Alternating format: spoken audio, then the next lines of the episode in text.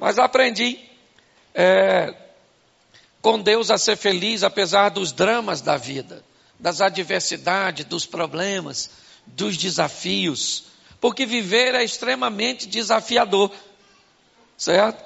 A igreja, uma das funções da igreja, além de né, arrebanhar pessoas, prepará-las para levar o evangelho da salvação, da paz, da alegria, da esperança, né? Eu acredito numa igreja que é, a, você ao sair do culto sai mais alegrinho do que entrou. E às vezes as coisas nem se resolveram, mas você recebeu uma dose, até porque a semana está começando hoje.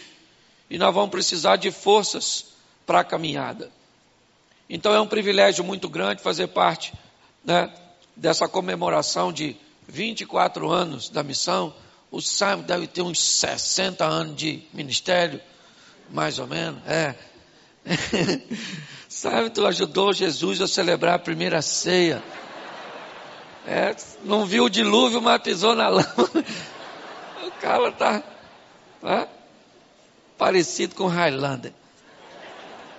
Mas é muito legal. Bom, gente, se nós vamos falar da igreja, eu acho importantíssimo, primeiro, olhar para a história de Davi. Quando nós vemos Davi na sua casa, num determinado dia, idealizando uma casa para Deus.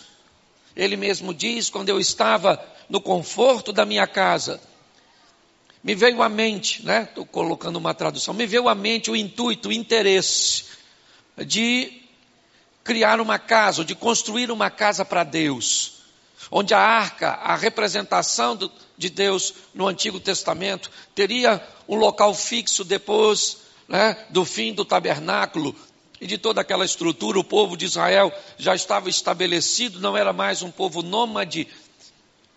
E agora, quando essa ideia surge, ele chama o profeta Natã e conversa com Natã. E Natã então diz a Davi: faça conforme tudo aquilo está, que está no seu coração, e Deus diz a Natan: não é Davi que vai construir uma casa. Se a casa é para mim, sou eu que escolho quem constrói. Sou eu que escolho como ela vai ser construída. Sou eu que escolho como as coisas vão ser. Então é muito importante nós entendermos que se queremos fazer parte da casa de Deus, quem manda na casa de Deus é Deus. E se você não está disposto a se enquadrar naquilo que Ele tem para a sua vida, você vai ter que ficar um tempo a mais para que o Espírito Santo possa trabalhar no seu coração até que você esteja disposto a seguir essas regras. São desafiadoras porque elas irão lutar contra o nosso desejo. O desejo, muitas vezes, de andar de uma forma contrária o que Deus quer. E assim que a casa foi construída por Salomão, e diga-se de passagem, né, com é, profissionais de alta relevância, materiais extraordinários. Porque presta atenção, Deus é, gente, me perdoe falar, mas Deus é o maior barato. Porque uma casa vai ser construída e ele diz: Eu não quero barulho de nada na construção. Não quero martelo, marreta, machado, não quero nada. Então, como é que a gente constrói sem barulho? Tudo era beneficiado longe e quando trazia era só para encaixar. Olha que coisa linda. Para que isso fosse feito, profissionais altamente preparados precisavam estar ah, inclusos, olha bem, nessa estrutura de construção. Ela foi construída, foi celebrada, é verdade, mas ao longo do tempo, você deve conhecer um pouco a história, inúmeras tentativas foram feitas para destruí-la. Quer babilônicos, assírios, tantas situações se envolveram ao longo da história para que a casa de Deus se fechasse, que a cultura helenista, que a força da, né, da administração romana, e quer tantas coisas que nós já vimos lutarem contra a igreja. E quando nós olhamos para tudo isso, todas elas caíram e a igreja ficou de pé. Porque o dono da igreja é o Todo-Poderoso, o Senhor dos Exércitos. Então é preciso que você entenda que você faz parte de uma instituição inquebrável. Entendeu? Ah, mas estão se levantando contra a igreja, levanta a lei. Igreja é igual clara de ovo. Quanto mais bate, mais cresce. Então é importante nós entendermos. Não tenha medo dos opositores. Nossa, pastor, a igreja está enfrentando perseguição. Se a igreja brasileira é perseguida, nós ainda estamos nadando de braçada. Então quero falar uma coisa para você. É o 24 ano da missão. E nós vamos levar desse culto hoje uma bênção também para nós, porque para a missão vai ser o melhor ano dessa igreja. Certo? E para nossa casa, nossa família também será o melhor. Posso ouvir um amém? amém? Então é isso aí. Certo? A igreja, ela permanece. Você vai passar o sábado daqui uns dias morre. Eu também morro. E a igreja continua. Entendeu? Você já viu gente que pensa que a igreja não funciona sem ele?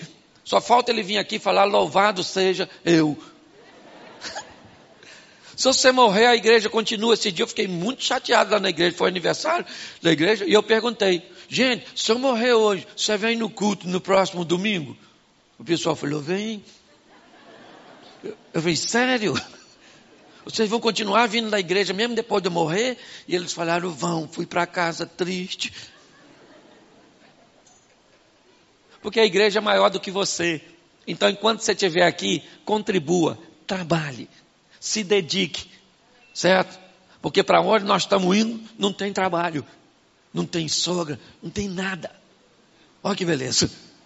Só tem maravilha. Aí tem gente que não gosta quando a gente fala de prosperidade, de crescimento. Eu queria dizer para você, como é que é a rua do céu? De barro. As casas, umas taperinhas. Umas palafitas. A rua é de e tem mansão celeste. Então, querido, o que a igreja nos ensina é trazer a cultura dos céus para a terra. A Bíblia tem duas preocupações sérias. A primeira, eternidade. Quando passar isso aqui, você vai para onde? Não sei. Então procura saber, porque depois que for, lascou. Entendeu? Ah, pastor, não acredito no inferno. Para entrar lá não precisa de fé. Chega lá e fala, ih, Satanás, caraca, maluco. Tu existe, ele vai falar, muito prazer. Chará do Lúcifer que tu assistia. Senta nessa cadeira pegando fogo que já vou te atender. certo? Porque eu aprendi uma coisa, a salvação é para todos, mas não é para todo mundo. Porque tem uma turma que não está afim de ir. Aliás, tem umas pessoas tão desafiadoras que se o Satanás me pedir referência, eu recomendo não levar. Você está rindo? Tem umas pessoas que se o diabo falar, vou levar para o inferno. Se perguntar tu, você fala, tem outro lugar para mandar? Se tiver, manda para o céu, porque Deus é mais poderoso que tu. Aqui vai dar divisão, certo? Então, os desafios. Nós precisamos entender que há um propósito na casa de Deus. Fazer com que nós valorizemos, em primeiro lugar, a vida eterna. No princípio criou Deus os céus e a terra. Buscai primeiro o reino de Deus e a sua. É assim que funciona. O céu vem primeiro. Então não tem nada mais importante que a sua salvação. E ela sabe onde ela está? Em Cristo Jesus. Sua salvação está em Cristo Jesus. Amém. Isso aí. Ok? É isso que nós precisamos saber. Mas a Bíblia tem uma preocupação muito grande com a nossa vida aqui na terra. Até porque mais da metade dos mandamentos só fala de relacionamento interpessoal. Honra teu pai tua mãe. Certo? Não dirá falso testemunho, não matarás, não cobiçarás nada dos outros. Certo? Não adulterarás. Ou seja, nós vemos na Bíblia uma grande preocupação da nossa vida aqui na terra. Ou seja, nós temos que aprender na casa de Deus como nós vamos nos relacionar com as coisas deste mundo. Por quê? Porque inevitavelmente também é uma forma de evangelizarmos, conduzindo a nossa vida de uma forma excelente aqui na terra. Quando nós oramos o Pai Nosso, é venha o teu reino. É trazer os céus para a terra, ou a cultura dos céus para a terra, para que possamos viver aqui de uma forma extraordinária. Prósperos, porque ser rico é ter muito de uma coisa só, ser próspero é ter o suficiente ou mais do que suficiente daquilo, de tudo aquilo né, que é necessário para que sejamos felizes. Então a palavra que ardeu no meu coração hoje para compartilhar com você é vista ou visão. Você resolve como você vai viver. Ao longo de toda a história, a igreja vem buscando fazer com que pessoas consigam muito mais do que visualizar com seus olhos. Eu falei um pouco hoje isso de manhã. É conseguir capturar a visão, é o entendimento, a maturidade mental, que faça com que cada um de nós venhamos a entender o ambiente cujo qual nós estamos inseridos e a missão cuja qual nós viemos aqui para realizar. Porque muitas pessoas passam por essa vida sem saber quem são, porque a identidade está altamente atrelada à missão. Quem não descobre o que veio fazer corre o risco de não descobrir nunca quem é. Ter crises de identidade. Então, se entendermos que aquilo que está diante dos nossos olhos, e quando nós olhamos para a criação, como eu citei hoje cedo, se você observar, todas as vezes que as coisas são criadas, elas são criadas sobre visão e não sobre vista. Elas não existem, mas Deus chama a existência como se elas já existissem. Mas no final de todo o texto, a vista supervisiona a visão. E fez o Senhor, e disse Deus: haja luz, e fez Deus separação, e fez isso. Mas quando termina, diz: e viu Deus que era bom. A visão fazia acontecer, mas a vista trazia a supervisão da visão. Nós precisamos entender que se conseguirmos estabelecer um, um estilo de vida, onde nós vamos agir pela visão, acreditando que apesar de todas as adversidades, de todos os problemas e de todos os obstáculos que estarão ao nosso redor, e não se iluda, eles estarão lá. Não existe facilidade para ninguém. Se você acha que o que há é um complô contra você, pastor, há um complô contra o meu casamento. Um... Esse dia eu estava num culto, veio uma irmã daquelas do fogo, olhou para mim com aqueles olhos assim, e eu falei, Jesus, sua irmã está vendo algo. Espero que seja o meu futuro e não o meu passado. e veio ela na minha direção marchando e nós fica com medo, né? Nós não sabemos o que vem. E ela olhou assim e falou, pastor Cláudio! Eu falei, sim senhora. Tem uma revelação para entregar ao senhor. Eu falei, então diga. O diabo está furioso com o senhor. Quando ela falou isso, eu pensei comigo, está querendo me botar medo. Olhei para ela e falei, irmã, posso falar uma coisa para a senhora? Ele está furioso com a senhora também. Não vem botar medo em mim, não. Entendeu? Que ele também persegue a senhora. Então, se você acha que há um complô contra o seu casamento, quem é você na fila do pão? Se você acha que o mundo está girando ao seu redor, procura um médico, isso é labirintite.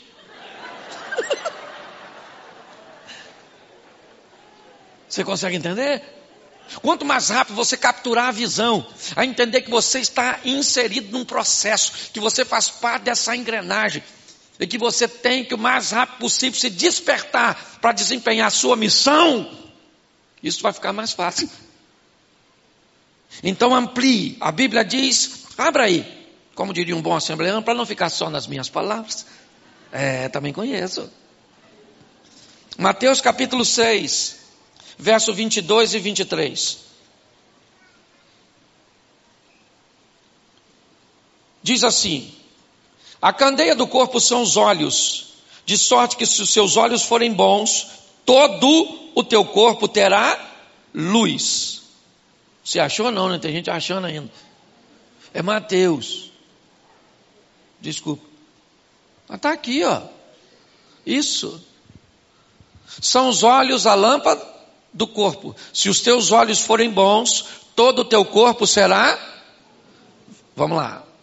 Se os teus, ó, são os olhos a lâmpada do corpo. Se os teus olhos forem bons, todo o seu corpo será luminoso. Se porém os teus olhos forem maus, todo o teu corpo estará em trevas. Portanto, caso a luz que há em ti sejam trevas, que grandes trevas serão. Feche os seus olhos. Senhor nosso Deus e Pai, continua falando conosco. Muito obrigado por tudo aquilo que o Senhor tem feito neste lugar, ao longo de todo este tempo, desde o primeiro dia, ó Deus, que a missão estava lá embaixo ainda, nascendo num embriãozinho. E hoje aqui ela está, porque a tua boa mão poderosa tem agido, tem cuidado, tem protegido. Então continua neste lugar, ó Pai, é o que nós te pedimos e fala conosco, ou continua falando em nome de Jesus. Amém. Glória a Deus. Amém?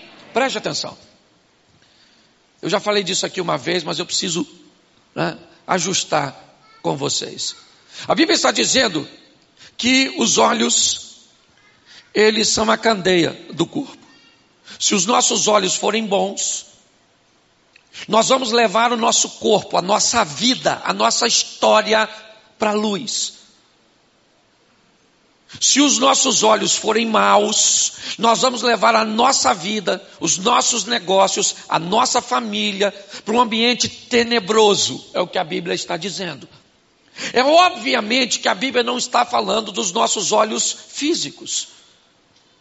Porque para corrigir um problema físico ocular, basta uma lente, uma cirurgia. Mas a Bíblia está dizendo de uma visão, aquilo que transcende o que os olhos estão enxergando. O que a Bíblia está dizendo é que se eu aprender a olhar as coisas, e é dessa maneira que Jesus olhava. Ele olhava para um ambiente e dizia: Vocês já conseguiram notar que nós estamos num ambiente de colheita, como os, como os campos estão brancos? E os discípulos provavelmente estavam olhando e não enxergando nada. Por quê? Porque naquele momento Jesus não falava de vista, ele falava de visão. Se nós aprendemos a enxergar as coisas por visão, com olhos espirituais e emocionais, que subjuguem a visão física e natural, nós vamos conseguir levar a nossa vida para um outro patamar porque, primeiro, nossa ótica não irá gerar tragédia. Por mais desafiador que as coisas estejam, nós não andamos por vista, nós andamos por fé, é visão. Se nós olharmos por vista, a situação do nosso país piora ou melhora? Piora ou melhora? Piora. Mas nós não, é o que o Simon falou, nós trazemos às autoridades, nós oramos, nós levantamos na madrugada e ministramos. O Brasil pertence ao Senhor, independente de quem esteja lá, porque Deus continua onde sempre esteve, no controle de todas as coisas. A gente olha para os casamentos, os casamentos se dissolvendo, essa geração né, cada vez mais desafiadora. Mas nós profetizamos, esses meninos são do Senhor, essa geração não vai se perder. Mas me parece que a Bíblia está sinalizando quando vai curar a filha de Jairo de 12 anos. Está lá Jesus indo para a casa de Jairo para curar uma menina de 12 anos. E no meio do caminho aparece uma mulher que tem 12 anos que está doente. Uma dona. Meio anêmica, provavelmente. Reúne suas forças para tocar em Jesus. E Jesus que está indo curar uma menina, primeiro cura uma mulher. Me parece que a Bíblia está dizendo, antes de curar essa geração mais nova, eu preciso curar essa mais velha. Abrir o entendimento desse povo para que eles possam andar por visão e não por vista.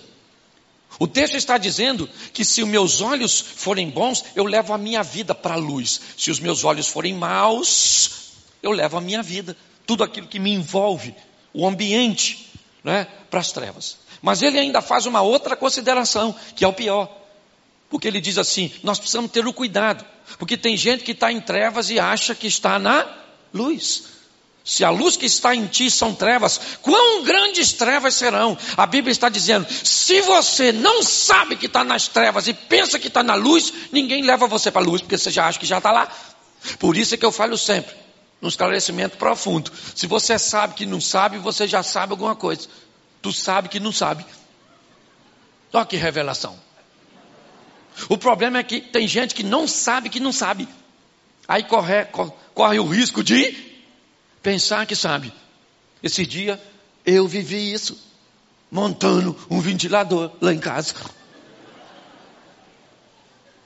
Junto com o ventilador vi um papelzinho. Bonitinho, pequenininho, que explicava como monta. Mas eu falei, montar ventilador? Eu monto. Menino, quebrei. E para falar para minha mulher, que tinha, não sei se pedido ou mandado, eu ler. Ler primeiro para depois montar. Mas não li. Pensei que sabia. Não sabia. Quebrei o ventilador. E pior, comprar outro era fácil. Difícil era conviver com te avisei que você não sabia. você está rindo? É ou não é? Porque é assim que funciona. Então tem gente que você não consegue nem levar ele para a luz, porque ele já acha que está lá. Não consegue enxergar que está em trevas. Então deixa eu mostrar a vocês algumas coisas que eu acho e considero muito importante. Primeiro vamos olhar se de uma forma mais ampla para os nossos ancestrais. Vamos aqui voltar para a escola um pouquinho, rapidinho. E vamos lembrar, além né, dos nossos ancestrais. Todas as vezes que o sol se punha, as atividades humanas, elas tinham que se restringir, porque as trevas impediam o homem de ter tarefas. A vida do homem girava apenas de forma diurna. O sol se recolheu, ele era obrigado a entrar numa caverna, a buscar um abrigo para que pudesse fugir dos predadores que à noite tinham uma capacidade e uma adaptabilidade de visão muito maior. Amanhecia, o homem entrava em atividade. Anoitecia, ele, né? Primeiro no sistema de coletor, depois criando ou cultivando alguma coisa, mas era mais ou menos assim. Depois de um tempo, ele descobriu o fogo. E o fogo, além de aquecer e proteger, deu ao homem a possibilidade de lidar com a luz, mesmo durante a noite. E mesmo de forma extremamente limitante, ao redor de uma fogueira, né? ele podia exercer algum tipo de atividade, porque a luz daquela fogueira, apesar de estática, imóvel ali, fornecia luminosidade num raio, de acordo com a altura das chamas. Mas, com o tempo, o homem descobriu que se colocasse algumas fibras naturais ou couro num pedaço ou num bastão, ele podia criar e embeber, né? embebedá-lo ali, molhá-lo. Num betume, por exemplo, ele teria uma tocha. Uma luz que saía da fogueira e ia para sua mão. E dava a ele a mobilidade, a facilidade de romper as trevas dava a ele a possibilidade de ir um pouco mais além, enquanto a luz daquele, daquela tocha durasse, ele podia ir rompendo as trevas. E a luz da tocha dava a ele a possibilidade de vencer as trevas, certo? De romper. Lâmpada para os meus pés é a tua palavra, e luz é para o meu caminho. Depois de um tempo, ele descobriu o combustível, o azeite, a lâmpada. E agora o estilo de vida do homem muda. E ele descobre que enquanto ele tiver combustível, ele terá luz, e enquanto terá luz, ele conseguirá romper as trevas. Pastor, o que você está querendo dizer? É que nós temos aqui três níveis de vida que o ser humano resolve viver. Ou melhor, quatro. Alguns resolvem viver numa escuridão total, abrindo mão de tudo, vivendo uma vida extremamente limitante, não enxergando basicamente nada. Outros já conseguem viver com uma luz pequena, branda, mas é alguma coisa que os satisfaz. Outros já conseguiram uma tocha e conseguem ir um pouco mais adiante em todas as áreas da vida. Tem gente que vive casamentos extremamente obscuros. Tem gente que vive casamentos e relacionamentos ao redor de uma fogueira, com um prazer extremamente limitado, uma satisfação e uma comunhão extremamente restrita. Outros já conseguem ir um pouco mais além, mas já existe hoje aqueles que aprenderam o que é o combustível. E de posse desse combustível, eles vivem o extraordinário, o sensacional, o incrível. Nós estamos vendo que me parece que a proposta é para todos. A única coisa que nós vamos fazer é decidir que estilo de vida nós queremos ter.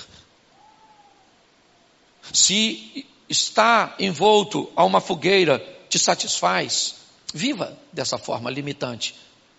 Só pare de criticar aquele que resolveu ir além. E se você está satisfeito indo além, não prive a pessoa e não force-a a sair de onde está para viver o que você está vivendo. O que nós estamos aqui é apenas transmitindo a você uma visão, para que você consiga entender que tem vida abundante. Jesus disse: Eu vim para que tenham vida e a tenham em. E quem não quiser viver, glória a Deus, fica nessa vidinha e depois vai para o céu. Louvado seja Deus. Agora, se você deseja viver um incrível, sensacional, o extraordinário, também tem para você. E isso não é pecado. Que isso fique bem claro para todos. Então eu quero te mostrar aqui, rapidinho, algumas coisas que eu acho é, primordial nesses camaradas que resolveram viver uma vida debaixo de visão. Né? Vou usar alguns textos rapidinho. Gênesis capítulo 12, verso 1. Se puder colocar para mim aqui, me ajuda aqui todo mundo. 12, 1 de Gênesis.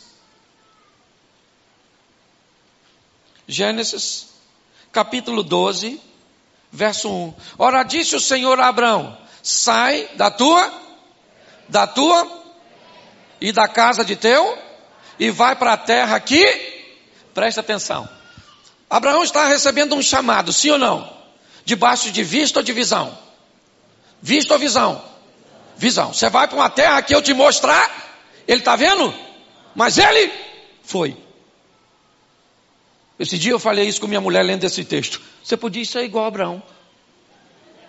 Eu chamar você e você ir, sem perguntar para onde. E ela falou: Isso é fácil, Cláudio, é só você ser igual a Deus. Aí eu falei, então vamos deixar do jeito que está. Certo? Ele sai debaixo de uma visão, sim ou não? Sim ou não? Sim.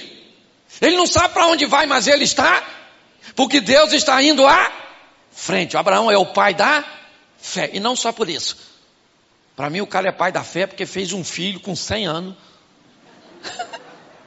numa mulher de 90. Um cara que com 100 anos pega uma dona de 90. Ele é o pai da fé, do fá, do fi. Do abecedário todo. Certo? Mas ele sai debaixo de uma vi. Ele sabe para onde vai? Ele deixa tudo para trás, sim ou não? E lá vai o Abraão. Pela visão e não por vista. O tempo foi passando. E Deus disse para ele, debaixo de uma visão, que ele seria pai de uma grande nação. Olha só. Aí primeiro ele leva o sobrinho com ele. Lembra do sobrinho? O Lozinho? Pois é. Por quê? Porque a Sara era estéreo, ele estava arrumando uma maneira de tentar resolver o problema. Não deu certo. Um dia, a Sara, coitada, que também estava na visão, mas também tava, já estava misturando visão com visto, olhando para a carcaça dela. Como diria Caça L, já não era mais uma garotinha. Certo? Olhou. O costume das mulheres já tinha passado, a menopausa já levou tudo da Sara. Sara falou: Como é que nós vamos resolver? Você mãe de uma grande nação, Abraão nessa idade, eu também já estou virando o cabo da boa esperança. Tive uma ideia. Vou pegar Agar, a egípcia, para deitar com Abraão. O que, que é isso? Vista ou visão? Vista. Porque às vezes tem época da nossa vida que nós vivemos embaixo da visão, mas quando as coisas dificultam, é fácil a vista tomar o primeiro lugar. É só as coisas dificultarem que nós podemos ou corremos o risco de perder a visão ou de ter a visão comprometida. H virou para Abraão e falou: Abraão, deita com a. Sara virou para Abraão e falou: Deita com a H aí, meu filho, para ter um filho com ela. Eu te garanto que a H devia ser uma garotinha nova, que era para gerar um filho. Eu imagino o Abraão olhando para Sara, olhando para H.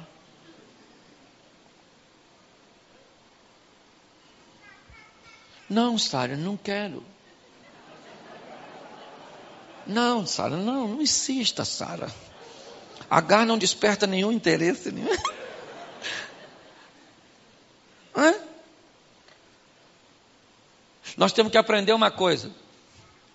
Por mais desafiador que seja o ambiente que esteja ao redor, por, por, pior que seja a adversidade que esteja ao nosso redor, aquele que há de vir virá e não falhará. O nosso Deus está no controle de todas as coisas. Não perca a visão por causa da sua vista. O Abraão deitou com a H, sim ou não? Sim ou não? E olha o problema que gerou até hoje lá no Oriente Médio. Os irmãos todos brigando. Cuidado com seus erros, porque tem gente que passa mais parte da vida consertando erros do passado do que impulsionando ações para o futuro. Eu conheço gente que trabalha, mas trabalha, trabalha, trabalha, trabalha e trabalha. E não vai para frente. Por quê? Porque quando você vai olhar a vida dele de perto, ele só está trabalhando para corrigir as besteiras que fez. Enquanto outros estão trabalhando para construir o futuro. Nós temos que melhorar a nossa visão nós vemos aqui o pai da fé saindo realmente debaixo de uma visão, mas no meio do caminho, certo? A vista comprometeu a visão. Cuidado com isso, certo? Deixa eu te mostrar outro texto aqui, certo? É Hebreus 11, 27. Hebreus 11, 27. Pela fé, ele abandonou o Egito, não ficando amedrontado com a cólera do rei, antes permaneceu firme como quem vê aquele que é, como a, quem vê aquele que é. Esse texto fala de Moisés. E aqui ele está debaixo de vista ou de visão? Vista ou visão? Visão. Ele obedece a Deus, certo? como alguém que consegue ver o invisível. A caminhada desse homem vai ser determinada debaixo de uma visão. Eu sei para onde eu estou indo, eu sei o que eu estou fazendo, eu sei que eu estou na direção certa. Então, inimigos, na verdade, eles são promotores da minha vitória. Eu começo a entender que a minha vida Oh, esse ano, dia 11 de janeiro, eu fiz 29 anos de casado. Em 1992 eu fiz duas coisas que mudou a minha história para sempre. Primeiro, eu me casei. E casei para sempre. Entendeu?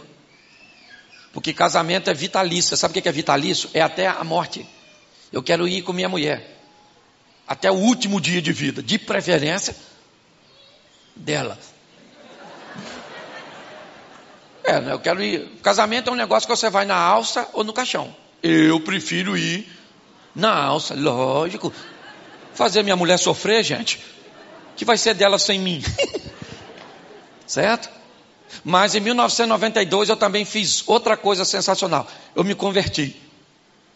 Eu coloquei Jesus no centro da minha vida. E aí comecei a pregar. Isso que eu quero que você entenda. Eu, meu pai, era diácono da Assembleia de Deus. Isso há quase 40 anos atrás. Sabe? Eu ia nos cultos com ele de, de vez em quando. Eu não tinha me convertido, me converti em 92, mas eu manguaçava, porque minha família toda bebia. Era parente do Eucana. É, nós bebíamos mesmo, bebia mesmo, bebia, bebia, bebia, bebia. E quando eu bebia, eu chorava nos cultos, sabe? Chorava e chorava. E eu via aqueles preletores do fogo, que era na Assembleia de Deus naquela época. Lembra? Umas irmãs com as antenas assim, ó. Cheia do poder. Uns irmãos, uau! Os caras pregavam assim. Parece aqueles carros que você bota a segunda e vai daqui até no Rio de Janeiro. E aquilo era maneiro, estou criticando não, é o maior barato. Certo? Eu vi muito aquele ambiente. E aí eu ficava maravilhado vendo aquele povo chorando e aquela coisa. E eu falava assim, mas o dia que eu me converter, gente, um dia eu vou me converter. Ô Jesus, muda a minha vida. Eu vou pregar assim, gritando. Ah! E o povo sentindo a presença de Deus, chorando, uns caindo no chão. E bola de fogo, caneta de fogo. Menino, me converto em 1992 e começo a pregar. E um ri daqui, outro ri dali. Acabava o culto, o pessoal falava, quase morri de rir. Eu falava, não, não, não, não, não. Eu quero você chorando. Ia convidar os preletores, sabe como é que convidava? Vai lá na igreja, que hoje vai um homem de Deus poderoso, profeta. Eu, vai lá na igreja, menino, vai um cara engraçado pra caramba. É quase um palhaço, mas um cara bom, gente boa. Pense na dor que dava no meu coração. Quase que eu parei de fazer. Um dia até fui para a igreja para fazer. Botei aquela cara de crente. Até porque um dia o cara chegou lá na igreja e olhou para mim e falou assim: O senhor não tem cara de pastor. Eu falei: Eu não tenho, mas eu sei fazer. Peguei minha Bíblia, botei assim. Fui para a igreja um dia. Falei, abram suas Bíblias. Que Deus esteja com todos. Louvado seja o Eterno.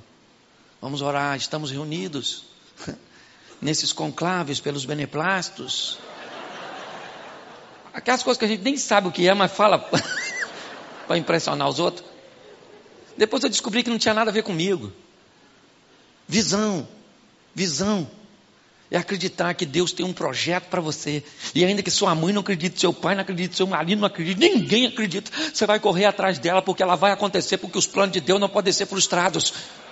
Por que, que a, missão. Hoje as pessoas olham para aqui, sabe? Olha a igreja toda.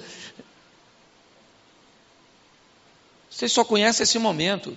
Poucas pessoas conhecem a história, onde tudo começou do nada, do nada, do nada. A gente conversa muito lá, né? Hoje eu almocei lá, onde do lado era a igreja.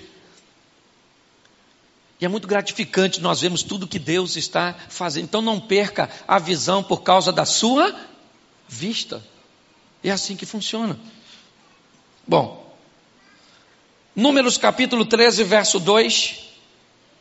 Olha como é que o negócio pode atrapalhar se nós não tivermos habilidade. Números 13, 2. Isso é Deus falando com Moisés. Envia homens que espiem a terra de Canaã, que eu hei de dar aos filhos de de cada tribo de seus pais enviareis um homem, sendo cada qual príncipe entre eles. Presta atenção o que Deus está falando com Moisés. Deus falou: Moisés, chega aí. Pega agora dos filhos de Israel, doze homens, envia a terra de Canaã, que eu vou dar para vocês. É o que ele está falando. Prometi ao pai, aos pais de vocês, e eu vou dar, por visão. Certo? Então, você vai enviar, e esses homens precisam ser relevantes, príncipes. Manda eles para Canaã, para espiar a terra. Não foi isso? Envia homens que espiem a ao que? A vista ou visão? Vista ou visão? Visão. Vamos espiar a terra que eu vou dar para vocês. Olha o que o camarada fez. Ainda no capítulo 13, verso 18 e 19.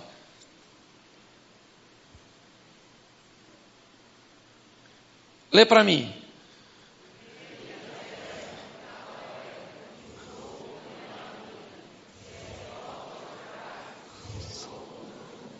Presta atenção, só aí. Veja, ou vede a. Foi isso que mandou? Deus mandou. Olhar sim ou não?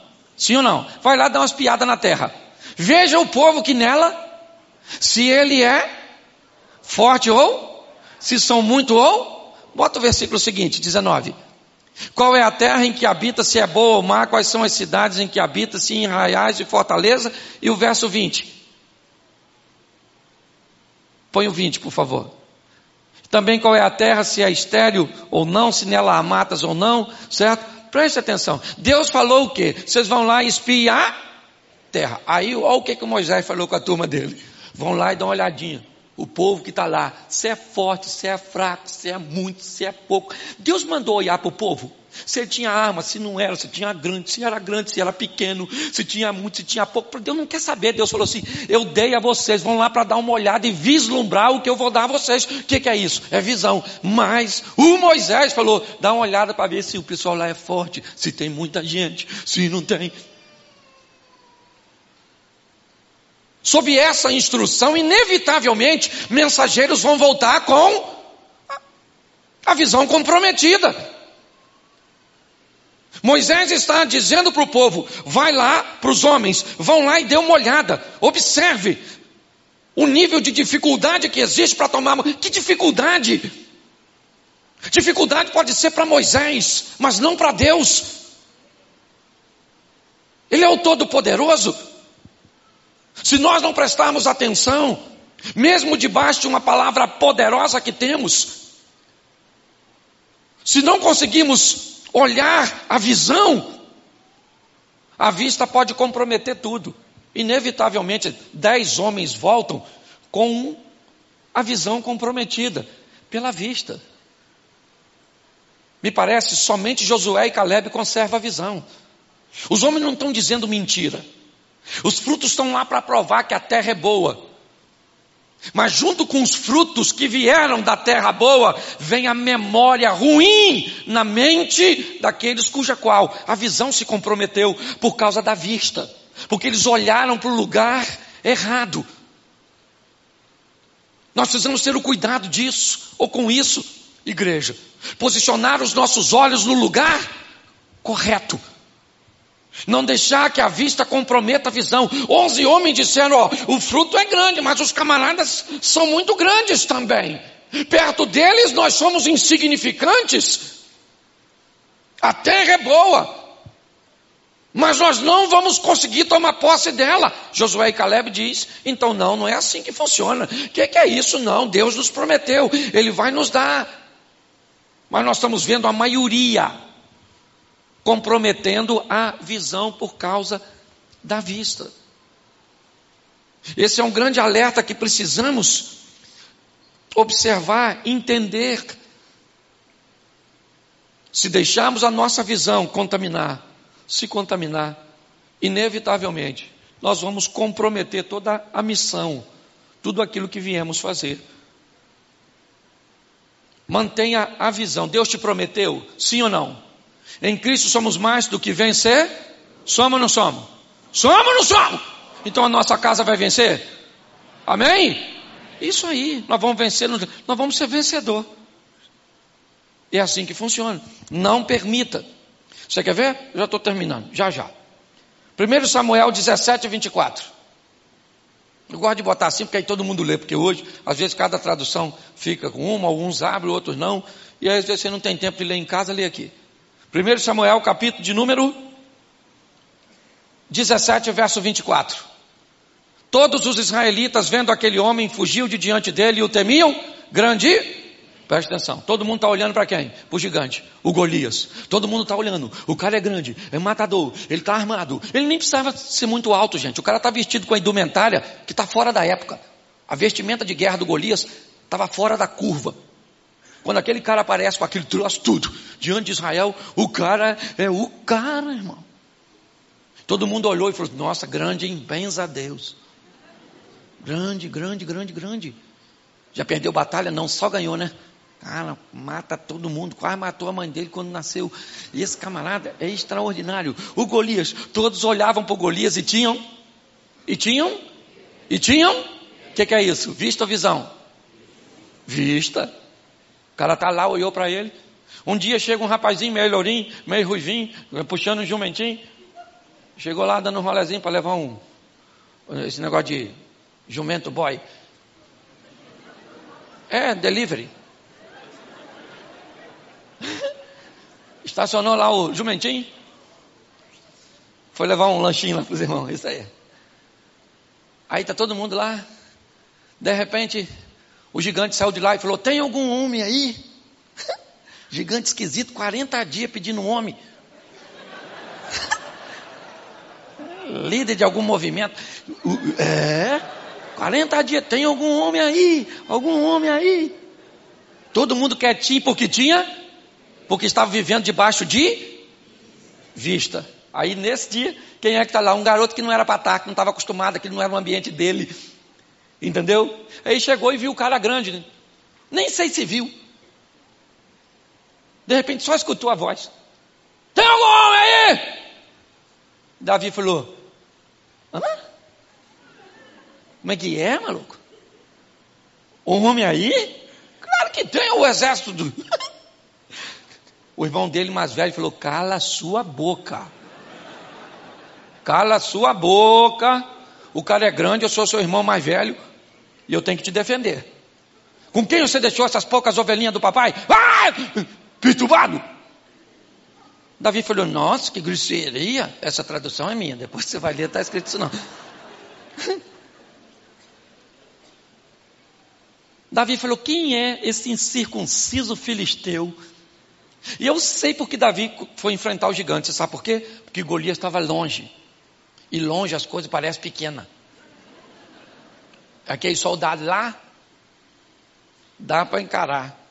Aquele que está lá do outro lado da, do vale é lá, é. Eu imagino a hora que Davi chegou. Caraca, maluco. Nossa, você chega perto, fica grande, hein, irmão. que é isso? É ou não é? Já não ia usar a roupa de grife. Grande desse jeito. Davi falou: Deixa eu falar uma coisa para você, ô gigante. Para você, Saul, para você, meus irmãozinhos, e para vocês aí que estão torcendo para me morrer. Porque eu aprendi uma coisa: quem não desafia gigante, detesta ver você desafiando. Quem não faz nada de novo, detesta ver você fazendo. Quem não emagrece, detesta ver você emagrecendo. Quem não é feliz, detesta ver você. É, é ou não é verdade? Hum? Davi falou: Vou falar uma coisa para vocês. Eu vou matar esse gigante. Vou matar esse gigante. Vou matar ele. Vou matar. Fica tranquilo, Saul. Não desfaleça o coração de ninguém por causa desse cara grande. Ele é grande, mas não é dois. Ah, eu matei leão, matei urso. Eu já matei tanta coisa. Sou chefe de grupo de extermínio. De onde eu venho? Ele desafia o Golias por causa de uma visão e não de vista. Quem matou quem? Davi matou Golias ou Golias matou Davi? Quem matou quem? E o mais interessante, olha só. Saul disse assim: quem matar o gigante fica o quê? Fala assim, rico. Rico. Segundo, casa com a filha do. E terceiro, não paga mais? Pensa. Hum, sair da carga tributária. Davi falou: tô dentro, eu mato. Ele foi lá e matou. Saul não deu a filha para ele deu ela para outro. Sabia disso? Não ficou rico, porque quando ele foi casar com Mical, ele disse que não tinha dinheiro para pagar dote. E provavelmente não parou de pagar imposto. O Saúl é nó cego. Davi casou com a filha do rei, sim ou não? Sim. Só que não foi com uma para pagar um, um prêmiozinho. Foi uma mulher que eu amava, a Mical, uma japonesinha maneira. Pastor, como é que o senhor sabe que é japonesa? O nome, Mikau. Ia ser de Fortaleza. Como é que é o nome da senhora? Mikau. Da onde a senhora é? Do Ceará.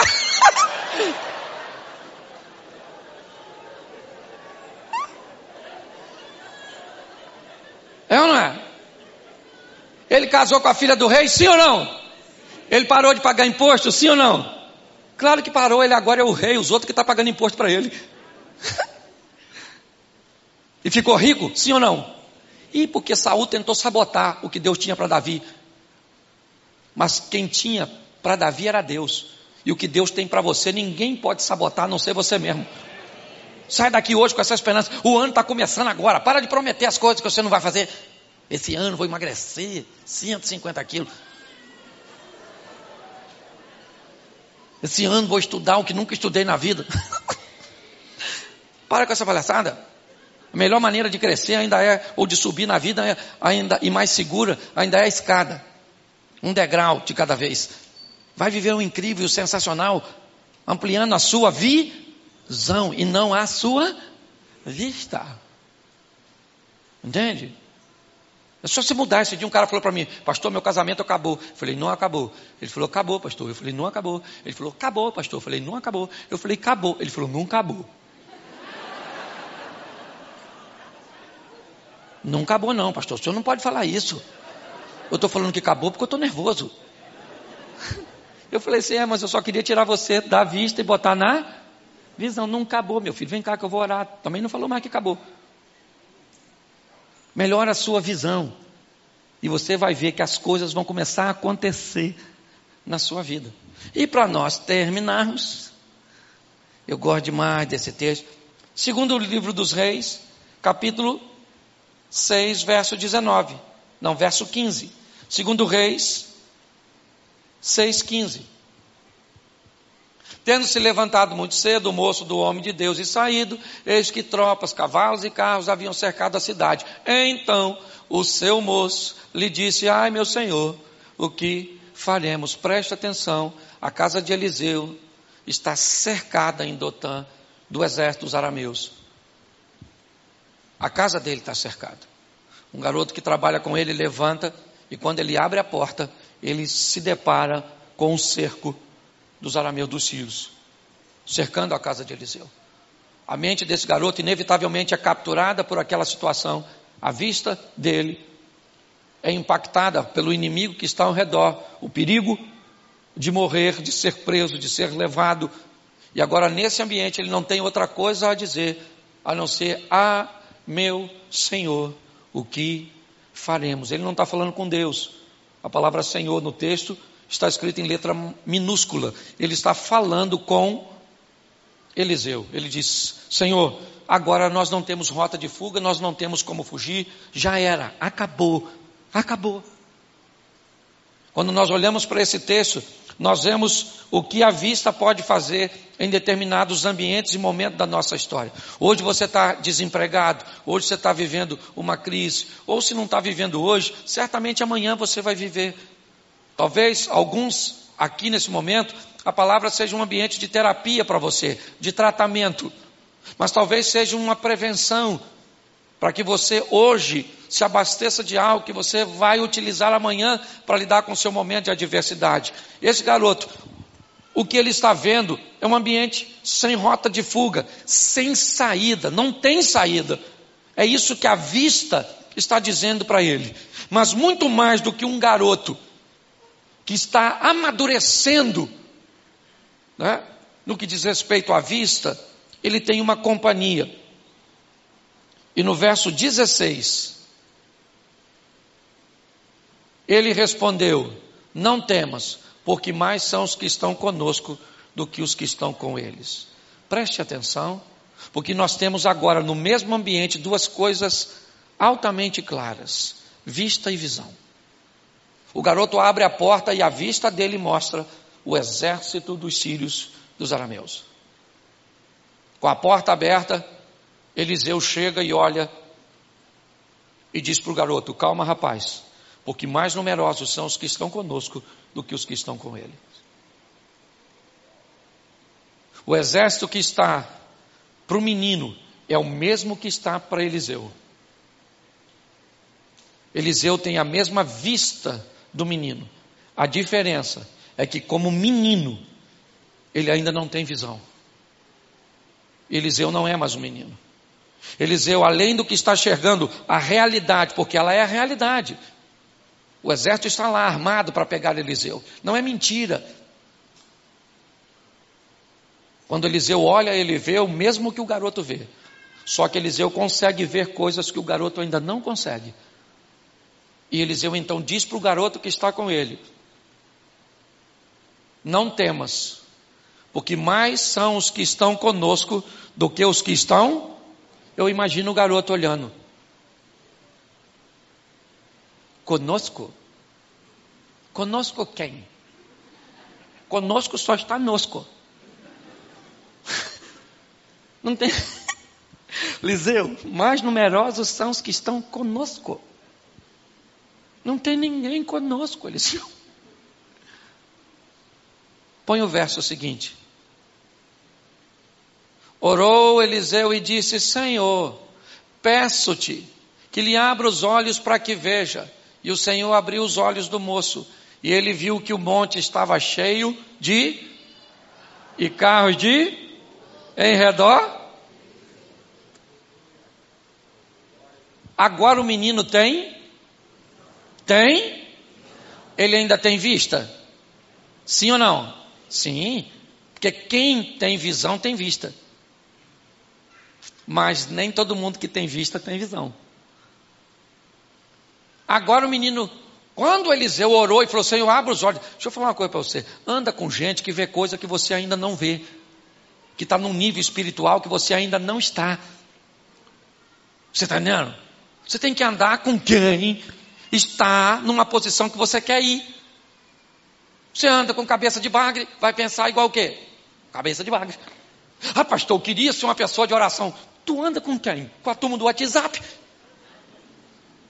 Tem que vir no trabalho de oração que colocou aqui. Ah, pastor, mas o joelho assim dá um branco. Sim, sabe, pastor? Começa a orar, eu penso em outras coisas. Isso somente precisa exercitar. Às vezes eu vou orar, eu também penso assim. Começo orando, embolo tudo. Senhor, meu Deus e Pai, amanhã eu vou acordar cedo, hein, gente? Caraca, amanhã já é segunda-feira. Que isso? Passou tão rápido. Ô Senhor, não é isso não. Eu ia falar outra coisa com o Senhor. Nossa.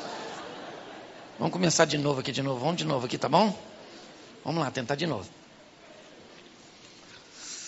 Senhor nosso Deus e Pai, amanhã vai chover, será que vai chover, gente? Nossa, nem jantei ainda, estou com uma fome danada. Acontece com você também? Ou é só comigo? Você tem que andar com gente. O garoto, ele tem vista, sim ou não? Sim ou não? Mas está andando com quem tem? É só uma questão de tempo até ele ter também. Eu imagino o garoto cheio de medo, olhando, quando de repente Eliseu fala, Senhor, abra os olhos. Eu imagino ele olhando para Eliseu orando. Abra os olhos, abri olho. Abra os olhos desse menino para ver. Quando ele olhou para trás, o garoto, cavalo, cavaleiro, assim, sabe, de fogo. Eu imagino o garoto. Hã?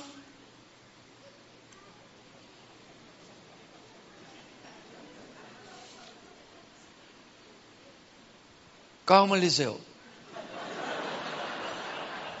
Calma, Eliseu. Tudo sob controle, Eliseu. Entendeu? Tudo tranquilão, Eliseu. Se exército aí, ó, nem fogo tem. Funcionário de sorveteria. Acho mais barato. Pensa. Agora o garoto está olhando. Ele tem vista, sim ou não? Eu não estou falando para você ter visão sem vista. E não estou dizendo para você ter só vista sem visão. Tem que ter vista e. Porque a vista faz você olhar para a real ali. E a visão faz você olhar para a promessa e para o poder de Deus. Não estou querendo emburrecer você.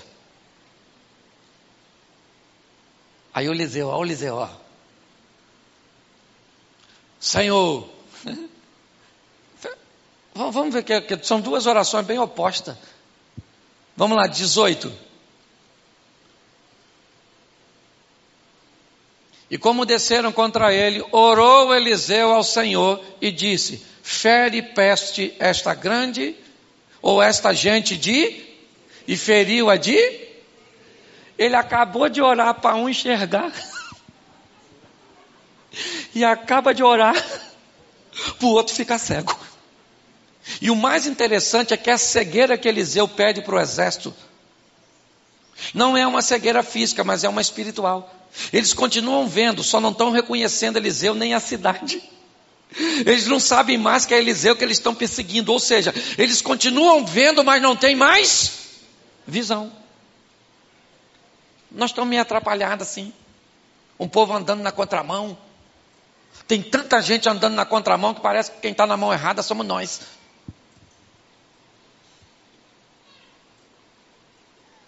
É importante você conservar a visão.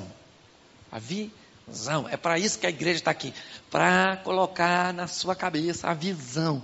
Visão. Qual é a visão? A visão é que Deus enviou seu filho para morrer por nós, sendo nós ainda pecadores. A visão é que Ele é único e suficiente salvar E a visão é que nós temos uma missão, qual é? Replicar aquilo que aprendeu. É isso. Deus pega uma menina e leva para a Síria e muda a história do comandante do exército. Deus pega um rapazinho e leva para o Egito e o transforma num governador. Deus pega uns moleques, uns garotos e leva para a Babilônia. Por quê? Porque Deus quer seus servos mudando a história dos lugares onde eles chegam. Saia daqui para mudar os ambientes onde, onde você estiver. Eu queria que você ficasse de pé nesse momento. Eu quero orar por você. Mas preciso que você feche seus olhos. E pode fechar, que ninguém vai pegar nada seu. Eu sou carioca, baixada. Mas vim em missão de paz. E ainda sou flamenguista, o que é pior. Carioca, flamenguista, meu Jesus do céu. Certo? Mas pelo menos não sou vascaíno, né? Não ando caindo pelos cantos. Feche seus olhos, feche seus olhos, feche. Senhor, muito obrigado. Muito obrigado por aquilo que o Senhor está fazendo nessa casa. Uma casa de oração, uma casa de palavra uma casa de comprometimento com o próximo, uma casa de alegria. Continua agindo, movendo, ó Deus, e que essa casa esteja de pé até o dia do teu retorno, ó Deus, preparando vidas para mudar outras vidas, ensinando o caminho da cruz, ó Pai, treinando pessoas piedosas. Muito obrigado, ó Deus nós só temos a te agradecer. Como disse o salmista, que darei eu ao Senhor por todos os teus benefícios? A única coisa que eu posso fazer é tomar o cálice da salvação, é reconhecer. Em nome de Jesus, de olhos fechados. Eu não sei como você entrou aqui. O culto está acabando. Pastor Simon não pode ir com você. Eu também não posso. Mas tem alguém aqui neste culto que pode. Esse alguém é o Espírito Santo de Deus. Talvez você está por essa cidade de passagem, num período de férias, mas hoje procurou a igreja, uma igreja, para que você pudesse participar. E talvez você esteja afastado dos caminhos do Senhor. Eu não sei qual é a sua situação. Eu só queria fazer um apelo. Quem trabalha nessa igreja é Deus e o Espírito Santo. Ninguém quer te constranger. Mas em nome de Jesus, se a vista atrapalhou a sua visão e você acabou se distanciando, Deus está te dando uma oportunidade nessa noite. Então, com muito respeito, todos de olhos fechados, se você hoje quer voltar para Jesus, se você hoje quer recebê-lo pela primeira vez, eu queria que você levantasse a sua mão. Se tem alguém, eu quero orar por você. Só se tiver. Se tiver, levante a sua mão. Tem uma pessoa ali. Tem mais alguém? Lá na galeria tem alguém? Se tiver, faça um sinal. Tem lá. Eu sei que eu estou em cima da hora aqui, mas você poderia descer para eu orar por você? Você poderia vir aqui? Você que está levantando sua mão. Com muito respeito, eu gostaria de ministrar sobre você. Saia do seu lugar agora e vem aqui. Eu quero orar, já traga suas coisas, o culto já está terminando. Para você que está em casa, muito mais do que procurar uma igreja próxima à sua casa, procure uma igreja mais próxima da sua Bíblia. Igreja tem que estar próxima da palavra e do ensinamento, do comprometimento. Se nessa noite tem alguém do lado de cá, se tiver, faz assim, eu recebo você aqui. Vem para cá, quem levanta, vem para cá. Pode vir aqui à frente, rapidinho. É Deus presenteando a igreja. A Bíblia diz que o Espírito Santo vai acrescentando à igreja aqueles que hão de salvar. Saia do seu lugar agora e vem aqui com muito respeito, mas ao mesmo tempo com muita gratidão a Deus, porque segundo a Bíblia, todos os recursos deste mundo não são suficientes para comprar sua alma. Você é preciosa, você é precioso. Isso, glória a Deus. Isso, olha quanta gente. Tem alguém descendo ainda? Não? Para nós orarmos?